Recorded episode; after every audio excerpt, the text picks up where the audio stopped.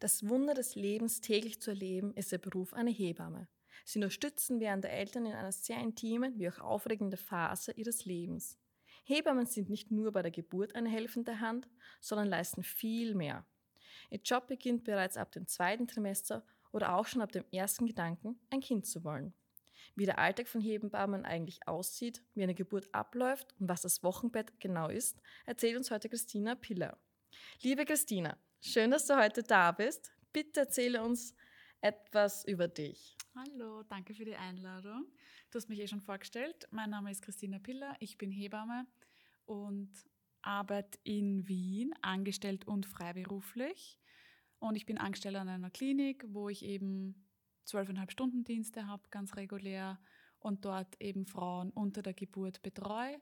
Und in meiner freiberuflichen Arbeit arbeite ich natürlich auch mit Frauen, zum Beispiel in der Schwangerschaft oder beim Thema Kinderwunsch oder dann im Wochenbett. Geburtsvorbereitung machen wir.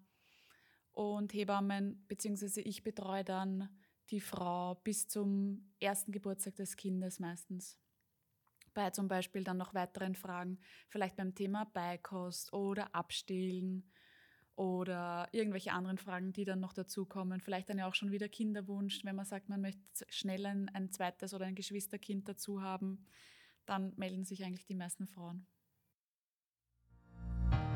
Herzlich willkommen zu OmniTalk, der Podcast, der dich über deine Gesundheit aufklärt. Es ist ja eigentlich ein Wahnsinn, was die Hebammen so alles leisten und wie breit dein Aufgabengebiet ist. Ja, voll. Ich glaube auch, dass das urschwer von außen zu beurteilen ist, ja. was die Hebamme eigentlich so macht. Und es ist auch eigentlich für mich schwer zu beschreiben, weil die Hebammen sich ihren Arbeitsalltag auch selber ein bisschen richten können, weil es gibt sehr viele Hebammen, die ganz unterschiedliche Zusatzausbildungen haben. Also erstens, ja, sie sind Hebammen und ja, sie können Frauen betreuen in der Schwangerschaft, Geburt, Wochenbett und bei allem anderen rumherum. Aber dann gibt es zum Beispiel Hebammen, die akupunktieren. Dann gibt es Hebammen, die haben noch zusätzlich eine Psychotherapieausbildung. Es gibt Hebammen, die haben eine Trauerbegleitung. Es gibt Hebammen, die haben Kraniosakraltherapie-Ausbildungen. Was ist das genau? Kraniosakraltherapie ist eine ganz sanfte manuelle Körpertherapie, die zum Beispiel auch in der Schwangerschaft als Geburtsvorbereitung super helfen kann, genauso wie Akupunktur in der Schwangerschaft bei Schwangerschaftsbeschwerden helfen kann. Das heißt, Hebammen haben nicht nur sage ich jetzt mal, so ein bisschen das Monopol in ihrer Arbeit mit Schwangerschaft, Geburt, Wochenbett, sondern können eben auch drumherum viel arbeiten. Oder zum Beispiel Hebammen an Schulen, wo wir an Kindergärten, Schulen gehen, Aufklärungsunterricht, Sexualkunde, zusätzliche Sexualtherapeutik, Sexualpädagogik, vielleicht noch Ausbildungen dazu gemacht haben. Also es ist ein extrem weites Spektrum. Extrem, also es ja. ist wirklich sehr spannend, weil für mich war das wirklich einfach nur Geburt, ja. muss ich dir ehrlich sagen. Aber das ist, finde ich, schon einmal gut, dass man das mit Geburt verbindet, weil ich glaube, Hebammen ist ja eine extrem alte Berufsgruppe, hat es ja immer schon gegeben. Aber ich glaube auch, dass ganz viele glauben, dass Hebammen mit, gleichzeitig mit Hexen ausgestorben sind oder ja. wie die Dinosaurier quasi ausgestorben sind. Und also ich kann mich erinnern, wie ich im Studium war, wenn mich wer gefragt hat, so, weißt du, beim Fortgehen, ja, und was machst du so? Und man sagt dann, ja, man studiert Hebamme, dass dann komische Fragen einfach kommen, was, das muss man studieren? Oder weil halt die Leute einfach keine Vorstellung haben, dass Hebammen überhaupt gibt. Oder viele verbinden das dann mit der Gesundheits- und Krankenpflege, die natürlich auch in der nicht mal nicht Geburtshilfe per se wahrscheinlich, aber zum Beispiel dann im Wochenbett gibt es ja auch viele ähm, Stationen, Wochenbettstationen in Krankenhäusern, die Pflegekräfte haben, wo nicht nur Hebammen sind. Aber Geburt ist eben Monopol und da gibt es halt auch in Österreich Beiziehungspflicht bei jeder Geburt. Das heißt, Vaginal und Kaiserschnitt ist eine Beiziehungspflicht der Hebamme. Das heißt, bei einer Geburt muss eine Hebamme dabei sein. Okay.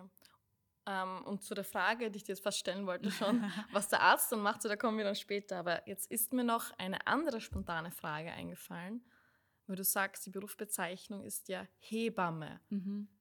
Gibt es auch in männlicher Form? Hast du männliche Studienkollegen gehabt oder Arbeitskollegen? Ähm, es gibt die gleiche Berufsbezeichnung. Also in Österreich wird auch ähm, ein Mann, der als Hebamme arbeitet, Hebamme genannt. In Deutschland zum Beispiel ist es dann Entbindungspfleger. Da gibt es auf jeden Fall einen anderen Namen dafür. In Österreich ist es Hebamme.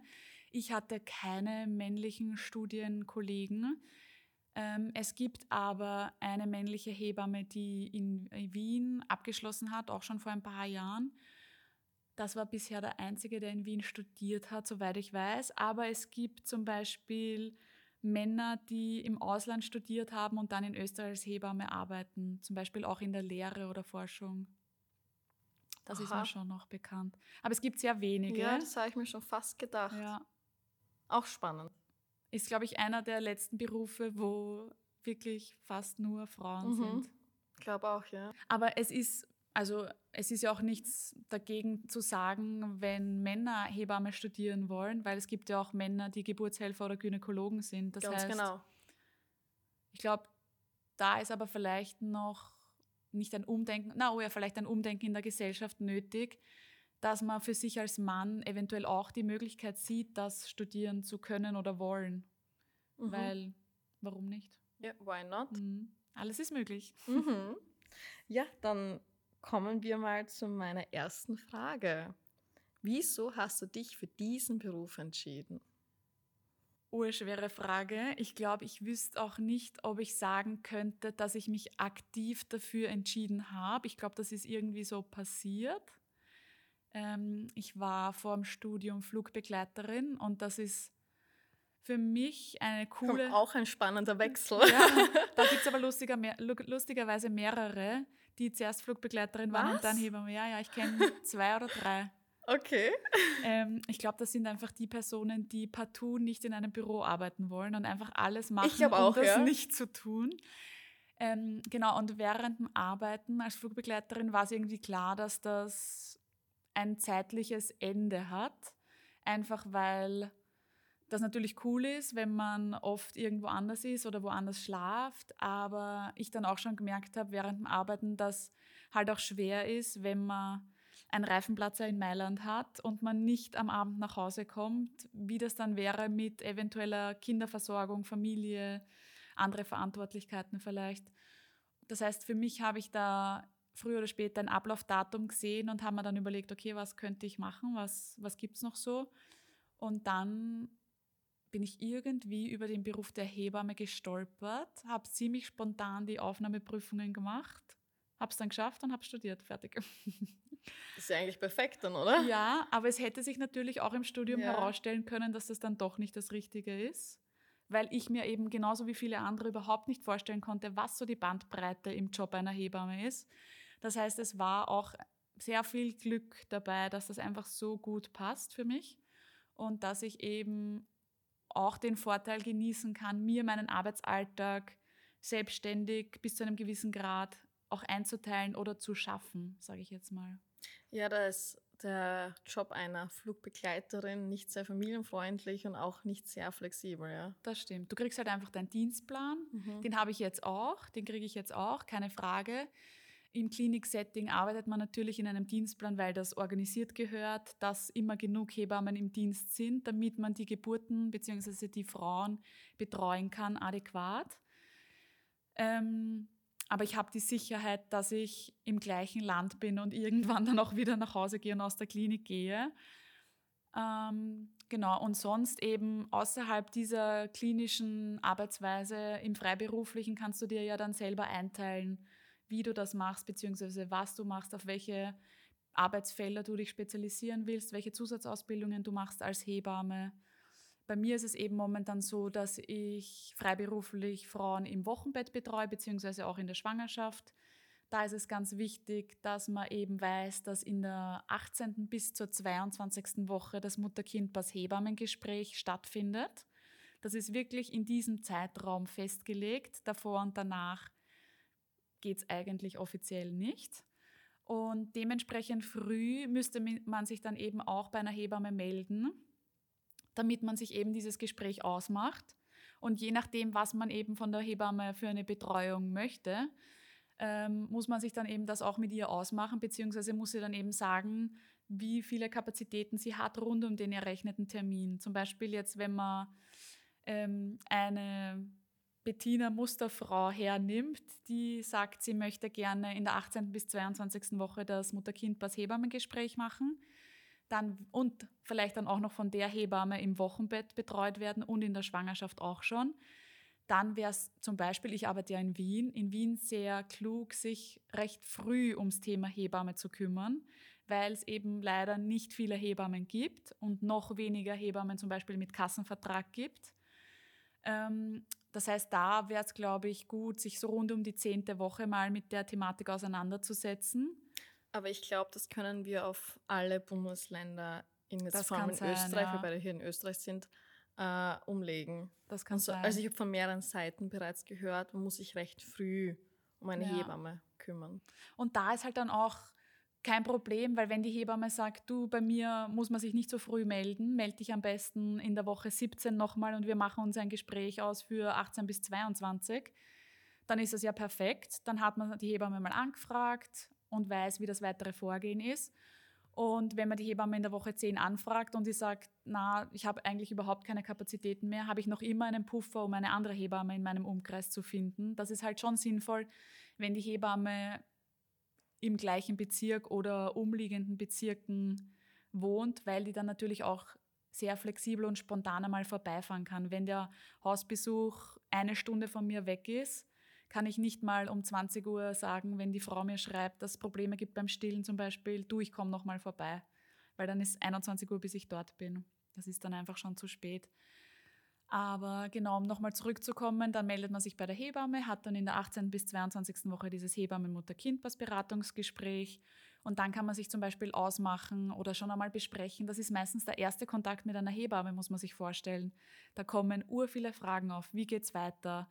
Was sind die nächsten Untersuchungen? Da ist dazu zu sagen, dass der Mutter-Kind-Pass wirklich perfekt als Fahrplan zu lesen ist, sage ich jetzt mal. Das heißt, die nächsten Untersuchungen sind dann meistens, falls man das machen wollen würde, das Organscreening, dann das ähm, orale Glukosetoleranztest, also der, der Blutzuckerkontrolltermin. Für Schwangerschaftsdiabetes? Genau, genau, okay. für Schwangerschaftsdiabetes. Ähm, sollte man sich dafür entscheiden, eine Klinikgeburt zu haben, dann hat man eben zwischenzeitlich auch schon Kontrollen, wahrscheinlich in der Klinik beziehungsweise beim niedergelassenen Facharzt oder bei der Fachärztin. Und dann gäbe es eben die Möglichkeit, dass man sich für eine ambulante Geburt entscheidet. Das wäre dann die Entlassung innerhalb von 24 Stunden nach der Geburt, was super wäre, wenn man vaginal Kind kriegt und wenn alles passt und wenn man eine Hebamme und einen Kinderarzt oder eine Kinderärztin hat, kann man innerhalb von 24 Stunden nach Hause gehen.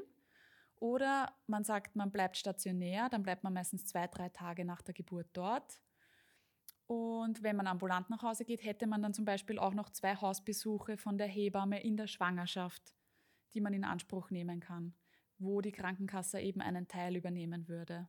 Sonst natürlich, wenn es eine Wahlhebamme ist und man sagt, man möchte Hausbesuche haben in der Schwangerschaft, man bleibt aber stationär und man zahlt sich das einfach alles privat, ist überhaupt kein Thema, kann man das natürlich machen. Okay. Ja, da hast du eh schon sehr viel. Ja, ich rede sehr viel. Nein, es war sehr spannend. Also wirklich, du Über hast das schon Thema gibt es einfach so viel zu ja. sagen, glaube ich auch, was ur viele nicht wissen. Ja. Und es ist dann so schade, weil wenn man dann zum Beispiel eine Frau in der 25. Woche trifft und es ist merklich, der erste Kontakt zu einer Hebamme und dann fragt man, und haben Sie das Mutter-Kind-Pass-Beratungsgespräch mit der Hebamme in 18 bis 22 gemacht? Nein, weil sie hat im Mutter-Kind-Pass nicht nachgeschaut, es hat ihr keiner gesagt sie hat das einfach verpasst, ist es halt urschad, mhm. weil ich merke ja bei meinen Mutter-Kind-Beratungsgesprächen, dass da so viel Bedarf gibt und so viele ja. Fragen gibt, wo es einfach schon gescheit ist, dass man sich da früher informiert oder sich das überlegt, ja. auch wenn das eigentlich erst in zehn Wochen ist, weil die Zeit vergeht in der Schwangerschaft einfach so schnell. Ja. Ich glaube, noch mal schneller als normal eh schon schnell vergeht. Ich glaube auch. Ist ja vor allem für mich auch sehr spannend. Ich bin jetzt keine werdende Mutter, aber eine Frau. Mhm. Und irgendwann wird das sicher mal Thema werden. Und daher finde ich es sehr spannend, auch das, was du alles erzählst. Vor allem, weil ich mich noch null mhm. mit diesem Thema auseinandergesetzt habe. Aber so geht es ja allen. Außer bis jetzt im beruflichen Kontext, mhm. ja, aber im privaten Kontext, Ich habe noch nie mit einer Hebamme gesprochen. Mhm. Du bist gerade die Erste. Ja, was für eine Ehre. Ja, deswegen habe ich so viele Fragen. Ja, perfekt. So soll es sein, wenn man einen Podcast aufnimmt. Ja. Ja, ähm, jetzt möchte ich aber trotzdem noch speziell von dir wissen, wie sieht denn dein Alltag aus? Ich stelle mir das immer sehr spontan alles vor, weil eine Geburt kann man nicht planen, außer einen Kaiserschnitt, aber im Prinzip eine Geburt kann man nicht planen. Also ich stelle mir das vor, du kommst in die Klinik und dann geht es meistens schon um. Mhm. Ja, also wenn man sich jetzt momentan vor allem irgendwie ist schon wieder Jahresende und bei, zu Jahresende ist im, immer irgendwie bei jedem der Kalender so arg voll. Ja. Wenn man sich jetzt meinen Kalender anschaut, der ist sehr voll. Ähm, es sind eben diese regulären Klinikdienste, die eben schon eigentlich schon Monate vorher geplant sind. Das heißt, wir wissen unsere Dienste. Ich weiß meine Dienste für Jänner jetzt schon, ja. Das heißt, ich kann natürlich rundherum auch sehr gut planen. Aber wenn ich jetzt Klinikdienst habe, zum Beispiel Tagdienst, dann komme ich um 7 Uhr in die Klinik. Um 7 Uhr ist die Dienstübergabe der Hebammen, die im Nachtdienst gearbeitet haben. Übergeben da die Frauen an uns, an den Tagdienst. Und wir haben dafür circa eine halbe Stunde Zeit. Natürlich, wenn gerade eine Frau ziemlich zum Ende hin der Geburt ist und natürlich dadurch Betreuung dringend braucht, übergibt man sehr viel flotter und geht dann gleich ins Zimmer und schaut, wie man die Frau unterstützen kann. Aber ja, in den meisten Fällen ist es so, dass man in die Klinik kommt, dann, wenn man es schafft und dran denkt, noch schnell Lulu geht und dann geht man mal eh mehrere Stunden nicht, weil einfach viel Action ist und weil viel hintereinander passiert oder auch gleichzeitig. Und ja, das ist halt wirklich null planbar. An der Klinik, wo ich arbeite, haben wir zum Beispiel geplante Kaiserschnitte am Tag. Das ist nicht in allen Kliniken so. Ähm, aber selbst wenn eine Frau einen geplanten Kaiserschnitt hat, kann es sein, dass sie am Tag davor Blasensprung hat oder eine Woche davor Wehen bekommt. Das heißt, das Planen ist immer schön und gut, aber in der Geburtshilfe nicht immer zu 100 Prozent umsetzbar. Deswegen ist halt auch immer wer da. Es, ist immer, es sind ganze Teams da, es sind Hebammen da, Geburtshelferinnen da, Anästhesistinnen, alle, die man braucht, weil wir arbeiten ja an der Klinik in sehr großen interdisziplinären Teams. Also da arbeiten ja nicht nur die Hebammen miteinander, sondern eben auch Geburtshelferinnen, Sozialarbeiterinnen, Psychologinnen, ähm, Neoschwestern, also Kinderschwestern, viele Pflege, viel Pflegepersonal, Ärztinnen aus unterschiedlichen Bereichen, einfach weil man sich auch Konsile einholen kann oder muss, wenn Frauen irgendwelche anderen Erkrankungen haben, die man als Geburtshilfe jetzt nicht abdeckt. Anästhesistinnen eben, falls man unter der Geburt sich für eine PDA, also einen, für, für einen Kreuzstich entscheidet. Ähm, also es sind riesige Teams, die wir brauchen, um Frauen gut zu betreuen in der Klinik. Im Gegensatz zum Beispiel, wenn sich eine Frau für eine Hausgeburt oder eine Geburtshausgeburt entscheidet, da wird sie zu 100 Prozent von einer oder mehreren Hebammen betreut. Aha, von mehreren. Also ich kenne es von sehr vielen, die sich dann, die zum Beispiel die Frau bis zur Geburt betreuen und dann zur Geburt, wenn man es ungefähr abschätzen kann, sich eine zweite Hebamme dazu holen. Einfach weil man zu zweit besser arbeiten kann. Ja, es vier vier- Augen, vier Hände. Genau. Kann man sich auch besser das als einteilen. Und es ist natürlich auch eine Sicherheit, Ja. wenn man dann zu zweit zur Geburt ist. Und vor allem, ich sehe es ja bei mir auch, wenn ich an der Klinik Geburten mache, ähm, finde ich es angenehm, wenn eine Kollegin da ist. Ich wollte gerade fragen, bist du Ja. eigentlich bei der Geburt alleine? Also es kommt Also natürlich abgesehen davon, dass die schwangere Dame auch dabei ist, und aber der, der Partner und oder der Partner vor Partnerin, allem, genau. ja. Ähm, es kommt wirklich drauf an. Wir haben ja vorher schon im Gespräch gesagt, dass ich mir sehr schwer tue oder sehr viele Hebammen sich sehr schwer tun bei diesen Ja-Nein-Antworten, ne? weil es gibt wirklich alles. Auf einer Skala von 0 bis 100 gibt es alles. Ähm, wenn zum Beispiel eine Frau kommt und die sehr, sehr schnell Kind kriegt, dann kann es sein, dass ich da alleine dabei bin, weil es sich einfach nicht ausgeht, dass ich den zweiten dazu hole, weil wie auch, wenn ich das Kind gerade entwickelt, entwickelt, dann sind da natürlich beide Hände bei der Frau und da kann ich nicht mal loslassen oder so. Aber wenn ich es jetzt absehen kann oder ein bisschen planen kann oder voraussehen kann, dann hole ich mir gerne eine zweite Hebamme dazu, beziehungsweise holen wir auch manchmal oder meistens eine Geburtshelferin oder einen Geburtshelfer dazu, dass wir einfach im Team die Frau betreuen. Und an der Klinik, wo ich arbeite, sind dann eben ähm, Geburtshelferinnen auch bei der Geburt dabei. Und genau, also wenn es zum Beispiel ein Kind ist, das auf die Welt kommt, wo es vielleicht seit der Schwangerschaft schon eine Diagnose gibt, zum Beispiel ein Herzfehler oder so, dann ist vielleicht auch noch wer von der Kinderseite dabei, also zum Beispiel ein Neo-Ärztin oder Sinn, ja. Krankenschwester, genau. Okay. Ähm, jetzt würde ich gern zurück zu deiner Ausbildung kommen. Da hätte ich eine wichtige Frage für, also an dich. Wird das Thema Mikrobiom bei euch bereits in der Ausbildung oder auch im Beruf thematisiert? Ähm, also ich bin so ein Mensch, ich verdränge sehr schnell sehr viel. Ich kann natürlich auch immer nur für mich sprechen und für die Ausbildung, die ich habe, beziehungsweise an das, was ich mich erinnern kann. Ähm, wir sprechen schon über das Mikrobiom im Sinne von, dass es natürlich auch einen Unterschied geben kann, wenn das Kind vaginal auf die Welt kommt oder Kaiserschnitt ist. Ähm, aber ich glaube, mich erinnern zu können, dass wir im Studium dann nicht sehr in die Tiefe gehen. Es gibt natürlich dann auch Hebammen, die diesbezüglich auch ähm, Fortbildungen eigeninitiativ gemacht haben. Ich gehöre da leider nicht dazu. Ähm, aber ich glaube, wirklich in die Tiefe sind wir bezüglich Mikrobiom nicht gegangen. Okay. Aber einfach auch, weil man muss sich das so vorstellen, das Studium der Hebammen ist drei Jahre. Eigentlich recht kurz für diesen ganzen Input, oder? Ja, es ist schon recht kurz, es vergeht auch urschnell. Und da ist halt dann auch wieder der Unterschied zwischen Praxis und Theorie. Theorie, Hardcore, zehn Wochen FH, dann in diesen zehn Wochen auch gleich alle Prüfungen, dass das Semester abgeschlossen ist, wirklich von 8 bis 20 Uhr jeden Tag. Und dann geht man eben auch in ein Praktikum jedes Semester, weil, also natürlich ist das eine nichts wert ohne das andere. Beide Theorie und Praxis sind extrem wichtig und aber auch sehr intensiv. Und da muss man dann eben auch bis zu einem gewissen Grad priorisieren, was ist wichtig. Natürlich ist das Mikrobiom mega wichtig. Aber es wird natürlich auch viel Notfalltraining gemacht und so, dass man eben dann in der Praxis unter der Geburt arbeiten und agieren und reagieren kann. Und da fällt das, glaube ich, ein bisschen zu kurz aus. Mhm. Ja, also wenn du so erklärst, glaube ich auch. Ja. ähm, aber seid ihr auch im Klinikum und auch du, seid, habt ihr Probiotika im Einsatz? Empfehlt sie diese oder? Mm, ich glaube, an der Klinik kriege ich das nicht so wirklich mit, weil ich bin die meiste Zeit äh, im Kreissaal und da geht es halt wirklich einfach darum, die Frau unter der Geburt zu betreuen. In meiner Freiberuflichkeit zum Beispiel, wenn ich mit den Frauen im Wochenbett arbeite, dann ist es ja meistens so, dass es zu einem Punkt kommt, wo manche Kinder ein bisschen mehr Bauchweh haben als andere. Und da sage ich dann schon, dass die Frauen probieren können, dass sie zum Beispiel Probiotika zu sich nehmen und wenn das Kind dann gestillt wird, also Probiotika zu sich nehmen, um ihre Darmflora zu regenerieren, weil natürlich Schwangerschaft, Geburt, Wochenbett, Rückbildung, Wochenfluss auch ein Stressfaktor für den Körper sein kann oder beziehungsweise auch ganz sicher ist.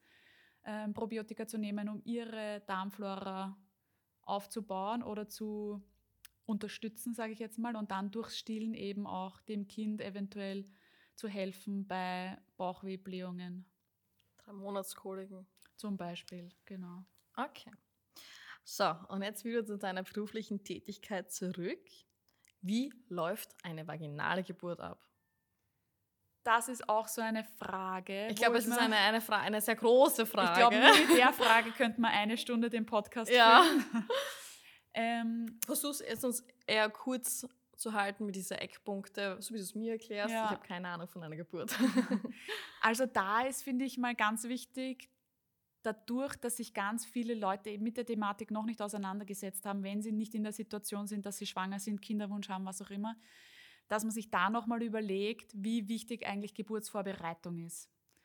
Ich vergleiche das immer so, ich renne ja auch nicht einen Marathon, ohne davor laufen trainiert zu haben. Ja? Macht Sinn, wenn man das sich so überlegt, finde ich. Ähm, und da gibt es halt dann unter der Geburt unterschiedliche Phasen. Es gibt zum Beispiel Latenzphase, Eröffnungsphase, Austrittsphase und Plazentaphase. Vier Phasen. Diese Latenzphase ist die Phase, wo sich der Uterus vorbereitet auf die Geburt, wo es schon eventuell Wehen gibt, die noch unregelmäßig sind. aber dann auch vielleicht wieder regelmäßiger werden bzw. wieder aufhören. Das kann sich auch ziehen. Ja? Da ist man im besten Fall noch zu Hause, falls man sich für eine Klinikgeburt entscheidet und nicht sowieso die ganze Geburt daheim machen will oder kann. Ähm, muss man sich ja überlegen, was der perfekte Geburtsort für einen ist. Dann wäre eben die Eröffnungsphase. Da sprechen wir von der Phase, wo der Muttermund sich eröffnet. Aber weil der Uterus nicht von Anfang an einen Muttermund hat, sondern einen Gebärmutterhals, muss sich dieser Gebärmutterhals mal verkürzen. Der verkürzt sich, der ist so meistens so 30 bis 40 Millimeter lang. Durch Wehen verkürzt er sich und dann wird er so wie die Haut zwischen Zeigefinger und Daumen. So fühlt sich dann der Muttermund an und der kann dann straff sein oder weich oder dünn oder dick. Und dass man da hinkommt, braucht man natürlich Wehen und regelmäßige Wehen. Und dann ist man eben schon in der Eröffnungsphase. Also die Wehen sind jetzt eigentlich dazu da, dass der Gebärmutterhals sich verkürzt. Und dann der Muttermund öffnet. Okay, ich habe eigentlich gedacht, das hilft beim Kind zum Rauskommen. Ja, genau, aber das ist alles eins. Oh mein Gott. Das ist alles eins. Und wenn ich mal kurz Werbung machen darf für meinen Podcast Womanhood, da gibt es vier Folgen, die genau diese vier Phasen beschreiben. Das ist eigentlich wie so ein kleiner, kompakter Geburtsvorbereitungskurs, falls das für also bitte gerne anhören. Ich verlinke ihn gerne in den Shownotes. Perfekt. Weil es halt einfach so wichtig ist und weil es natürlich auch für die Frauen sehr wichtig ist, zu wissen, was da in ihrem Körper passiert. Ja? Musst du das so vorstellen? Der Uterus ist ja dann da oben beim Rippenbogen, wenn das Kind drinnen ist zum Schluss. Ja? Und der Uterus kontrahiert und drückt und schiebt das Kind quasi nach unten. Im Becken immer tiefer Mit Kontrahieren runter. meinst du zusammenziehen? Anspannen. Anspannen, genau. okay. So wie ein Muskel, so wie der Bizeps. Wenn ich den Bizeps anspanne, alle paar Minuten, das ist natürlich sehr anstrengend, weil der Uterus ja groß ist. Das heißt, er schiebt das Kind nach unten und durch den Druck geht dann eben der Gebärmutterhals wird kürzer und dann wieder zum Muttermund und dann geht das auf und dann rutscht das Kind immer tiefer. Und die in der Eröffnungsphase geht es eben, eben darum, dass sich der Muttermund eröffnet auf 10 cm circa. Und dann in der Austrittsphase, das ist die Phase, wo das Kind geboren wird. Das nennt man Austrittsphase. Da wird dann in den meisten Fällen ist das Kind eine Schädellage, wird der, das Köpfchen des Kindes zuerst geboren, dann die Schultern und dann folgt eigentlich schön flüssig der restliche Körper, weil die Schultern natürlich das breiteste Teil sind bei der Geburt. Und nach der Geburt des Kindes kommt dann noch die Plazenta. Die Plazenta ist ein Organ auf Zeit, das wirklich nur geschaffen wurde, um dieses Kind zu versorgen oder Kinder. Es gibt ja auch Mehrlingsschwangerschaften. Aber die wurde wirklich nur geschaffen, um dieses Kind zu versorgen. Und die Plazenta haftet innen an der Gebärmutter an. Und nach der Geburt des Kindes, meistens so in der ersten Stunde nach der Geburt, folgt dann die Geburt der Plazenta. Und wenn die Plazenta geboren ist, dann ist die Geburt abgeschlossen. Das Kind ist eben mit der Nabelschnur an der mit der Plazenta verbunden und die Plazenta haftet an der Uterusinnenwand an und wird so mit Blut versorgt von, von Mamas Kreislauf. Und das geht dann quasi zum Kind und so wird das Kind versorgt. Wahnsinn. Es ist, es ist echt arg und man könnte da natürlich noch viel mehr in die Tiefe gehen. Mhm. Aber prinzipiell wäre das jetzt mal der theoretische Teil der vaginalen Geburt. Dann kommen die Frauen, sagen wir, mit drei, vier Zentimeter Muttermund in den Kreissaal bzw. an die Klinik, haben schon regelmäßige Wehen, haben schon Geburtsarbeit zu Hause geleistet, ähm, kommen an die Klinik und können sich dann in der Klinik eben auch überlegen bzw.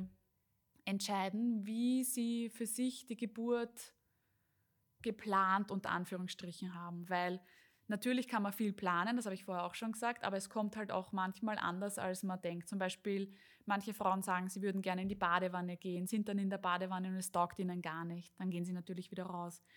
Dann sind sie sehr häufig, ist super, wenn man aufrecht ist, natürlich, weil die Schwerkraft auch ein bisschen unterstützt. Wenn man mobil ist unter der Geburt, das ist ganz wichtig. Die Geburt ist ein mobiler Prozess. Das Kind rutscht nicht einfach nur so nach unten, sondern es dreht sich wie eine Schraube durchs Becken. Und damit wir diese Drehung des Kindes unterstützen, ist es natürlich super, wenn die Frau ganz viele unterschiedliche Positionen einnimmt.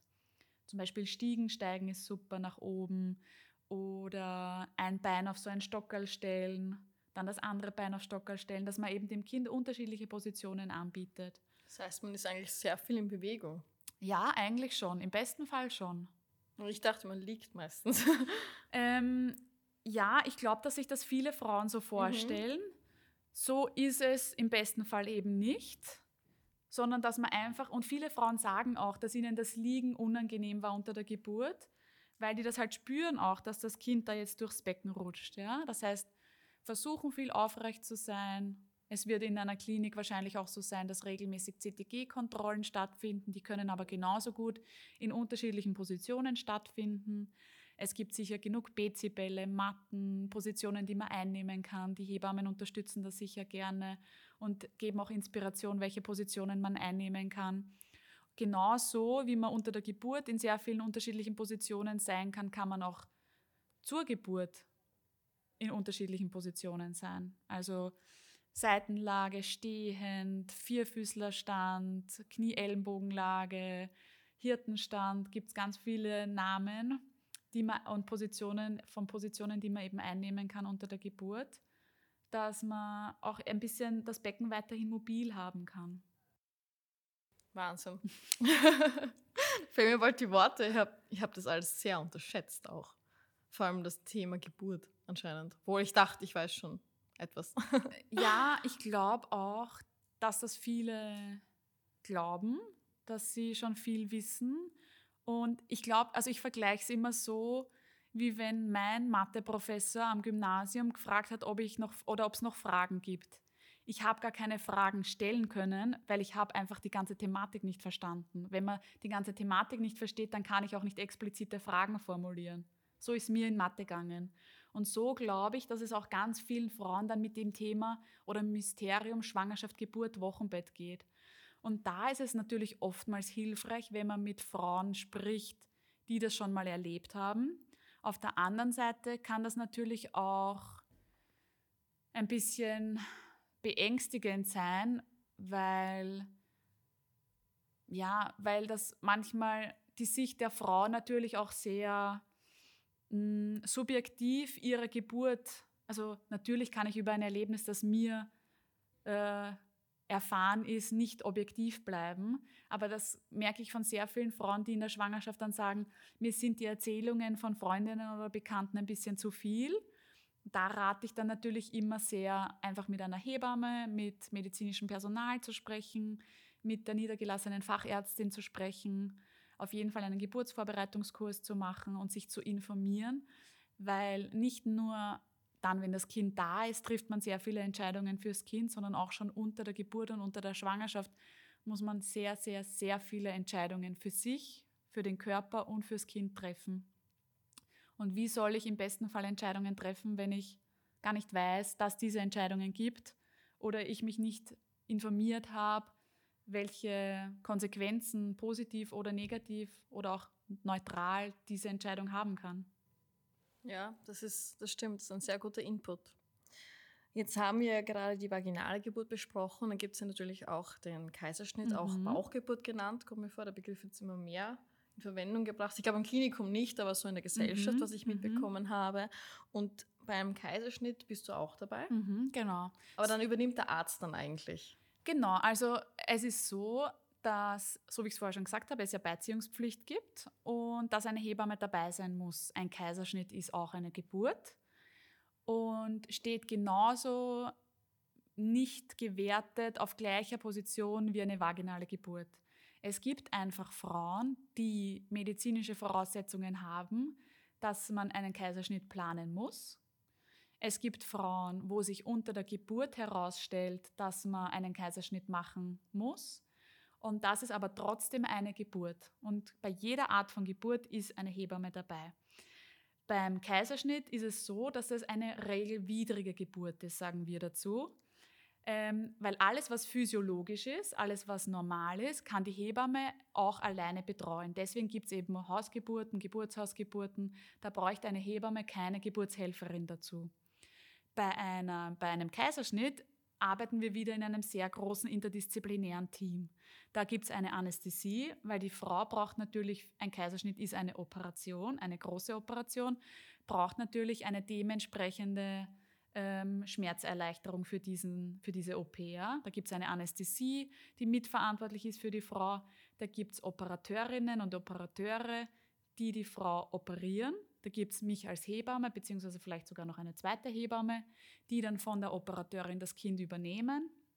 Und dann gibt es auch noch OP-Schwestern, OP-Assistenten. Das heißt, in so einem OP gibt es dann gleich einmal ein paar Leute, die in einem Team zusammenarbeiten, um die Frau zur Geburt, beziehungsweise dann auch das Neugeborene oder den Partner, die Partnerin, die Begleitperson zu betreuen.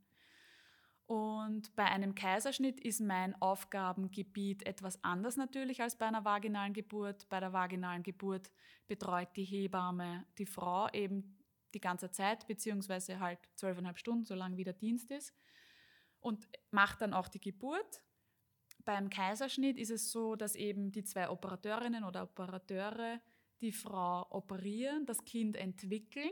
Das ist ja trotzdem eine Kindesentwicklung und ähm, das Kind dann abnabeln und sich dann umdrehen und ich stehe dahinter mit, also steril gekleidet und mit einem sterilen Tuch und übernehme das Kind von den Operateurinnen.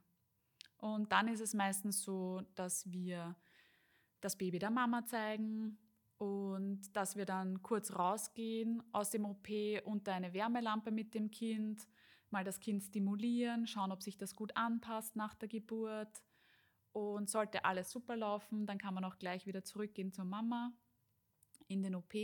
Meistens ist es in einem OP recht kühl. Da muss man halt schauen, dass das Kind gut eingepackt ist, beziehungsweise eventuell sogar Sektio-Bonding, dass man das Baby der Mama auf die Brust legen kann, dass sie mit dem Kind bonden kann. Kommt halt auch darauf an, ähm, hat die Mama eine PDA, also einen Kreuzstich oder eine Vollnarkose oder wie geht es dem Kind? Hat das Kind einen Herzfehler? Muss das eventuell zu zu Kinderärztinnen gebracht werden. Aber im allerbesten Fall, wenn es Mama und Kind gut geht, kann das Kind ein bisschen im OP bei der Mama bleiben. Oder vielleicht auch bei der Partnerin oder Begleitperson. Ja, das ist, glaube ich, immer das Beste, auch fürs Kind, natürlich auch fürs Bonding, was genau. ich schon genau. mitbekommen habe. Ja, jetzt spreche ich kurz aus der Mikrobiomsicht mhm. natürlich. Ähm, es ist ja ein Unterschied, ob das Kind vaginal auf die Welt kommt oder eben durch einen Kaiserschnitt, weil bei einer Vaginalgeburt kommt das Kind mit den vaginalen Bakterien, also mit den vaginalen Mikrobiomen, die in Berührung und bei einem Kaiserschnitt mit den Hautmikrobiomen. Wir haben dazu aber eine eigene Podcast-Folge aufgenommen, wo wir dieses Thema ausführlich behandeln, also den Unterschied der Mikrobiomauswirkung. So, Christina. Die Hebammen betreuen eine Frau nicht nur bei der Geburt, wie du bereits erwähnt hast, sondern auch in den ersten Tagen danach. Also ich glaube, das ist dann bestimmt so eine, circa eine Woche, und es nennt sich ja das Wochenbett. Also das ist das frühe Wochenbett circa, aber das ganze Wochenbett geht eigentlich sechs bis acht Wochen. Oh. Achso. Surprise! Ja. ähm, genau, also das ist auch wieder ganz individuell. Ja? Ähm, zum Beispiel, wenn eine Frau ambulant nach Hause geht, also innerhalb von den 24 Stunden nach der Geburt, dann kommt die Hebamme und muss die Hebamme jeden Tag kommen für fünf Tage. Da kommt die Hebamme dann noch jeden Tag und betreut die Frau eben zu Hause im frühen Wochenbett. Wenn eine Frau einen Kaiserschnitt hatte, dann ist sie ein bisschen länger, meistens so vier Tage in der Klinik. Und dann macht man sich eben flexibel und spontan mit der Hebamme aus, wann sie kommt für den Hausbesuch. Genauso wie nach einer vaginalen Geburt, die stationär betreut worden ist. Ähm, und da komme ich dann zu den Frauen einfach nach Hause. Also zum Beispiel, ich mache es meistens mit meinen Frauen so, nur dass man sich das ein bisschen vorstellen kann. Ich sage ihnen meistens schon in der Schwangerschaft, so in der 38. Woche, ja, es kann ja jederzeit losgehen, alles Gute, ich denke an euch, meldet euch gerne, wenn das Baby da ist und wenn ihr wisst, wann ihr nach Hause gehen wollt. Dann schreiben sie mir, ah, der Theodor, wie auch immer, ähm, ist heute geboren und wir würden heute noch nach Hause gehen oder wir gehen in zwei Tagen nach Hause und dann sage ich, ah ja, perfekt, meine Dienste sind momentan so, passt euch das, wenn ich da oder da vorbeikomme. Und dann machen wir uns was aus, dann komme ich zu der Familie nach Hause, schaue mir an, wie, wie funktioniert das Stillen? Braucht die Frau irgendeine Unterstützung beim Stillen? Nimmt das Kind zu? Das heißt, habe ich eine Waage mit, da wiege ich das Baby ab. Wie ist die Haut des Kindes? Ist sie rosig vital, warm? Ähm, ist die Haut trocken vielleicht? Wie ist der Nabel? Weil da gibt es ja dann natürlich, da wo wir den Bauchnabel haben, da ist ja der Nabelschnurrest dran, der muss einmal austrocknen, der fällt dann ab. Ist der Nabel schon gut eingetrocknet? Ist der rot? Ist der entzündet? Muss ich da was machen? Kann man das einfach so lassen? Ähm, wie geht es dem Baby mit Bauchweh vielleicht sogar schon? Wie geht es der Mama mit der Wochenbettblutung, äh, Wochenfluss? Mm, ja, ganz, ganz, ganz viele Sachen sind da zu tun und zu fragen. In den meisten Fällen spricht man eine Stunde lang durchgehend mit den Eltern und schaut, wie, wie kann man die Situation einschätzen. Wie ist der Baby, Baby der Mama? Ähm, das ist ja ganz normal, dass man nach der Plazenta-Geburt fällt man von so einem Schwangerschaftshormon hoch, ziemlich tief runter. Das nennt man dann den Baby Blues. Und da kann es dann eben manchmal sein, dass die Mamas weinen, und da muss man sich dann eben auch anschauen, ist das jetzt ein Babyblues und ist das normal oder kann das sogar sich in eine Wochenbettdepression entwickeln. Und da ist eigentlich die Hebamme dann meistens die erste Ansprechperson, einfach weil sie sehr häufig zu den Familien nach Hause kommt. Und wenn die Frau zum Beispiel stationär vaginal geboren hat, dann komme ich im Durchschnitt drei, vier Mal zu den Familien nach Hause. Manchmal funktioniert alles so top, dass ich nach zweimal sage, du, eigentlich habe ich keinen Grund mehr zu kommen. Möchtest du, dass ich nochmal komme oder schließen wir die Betreuung ab? Man macht sich das dann natürlich immer mit der Frau bzw. mit der Familie aus.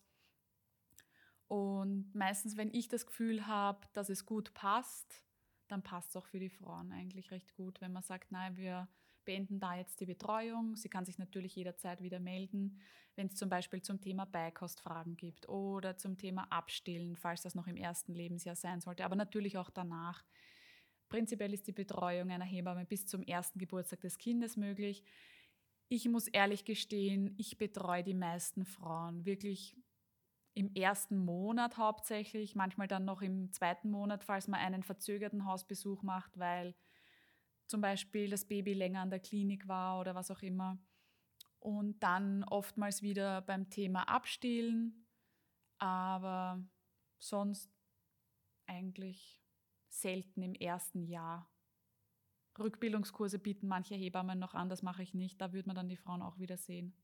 Okay, das heißt auch sozusagen die Dauer der Betreuung nach der Geburt ist immer individuell vereinbar. Genau. So wie alles andere ja. unter Schwangerschaft, Geburt, Wochenbett ist alles sehr individuell, weil jeder Mensch, jede Frau, jeder Körper ist so unterschiedlich.